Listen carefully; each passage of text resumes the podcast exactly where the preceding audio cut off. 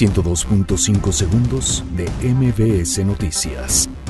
Estados Unidos participará en investigación por caída de helicóptero en Puebla. Incendio en vivienda de Iztapalapa deja siete menores sin vida. Balanza comercial de México registra déficit de 2.381 millones de dólares en noviembre de 2018, informa el INEGI. Detienen en el Estado de México a ocho sujetos que se hacían pasar por policías federales. Encuentran cría de ballena muerta en San Felipe, Baja California. Donald Trump amenaza con cerrar por completo la frontera con México. Explosión de bomba deja al menos dos turistas muertos en Egipto.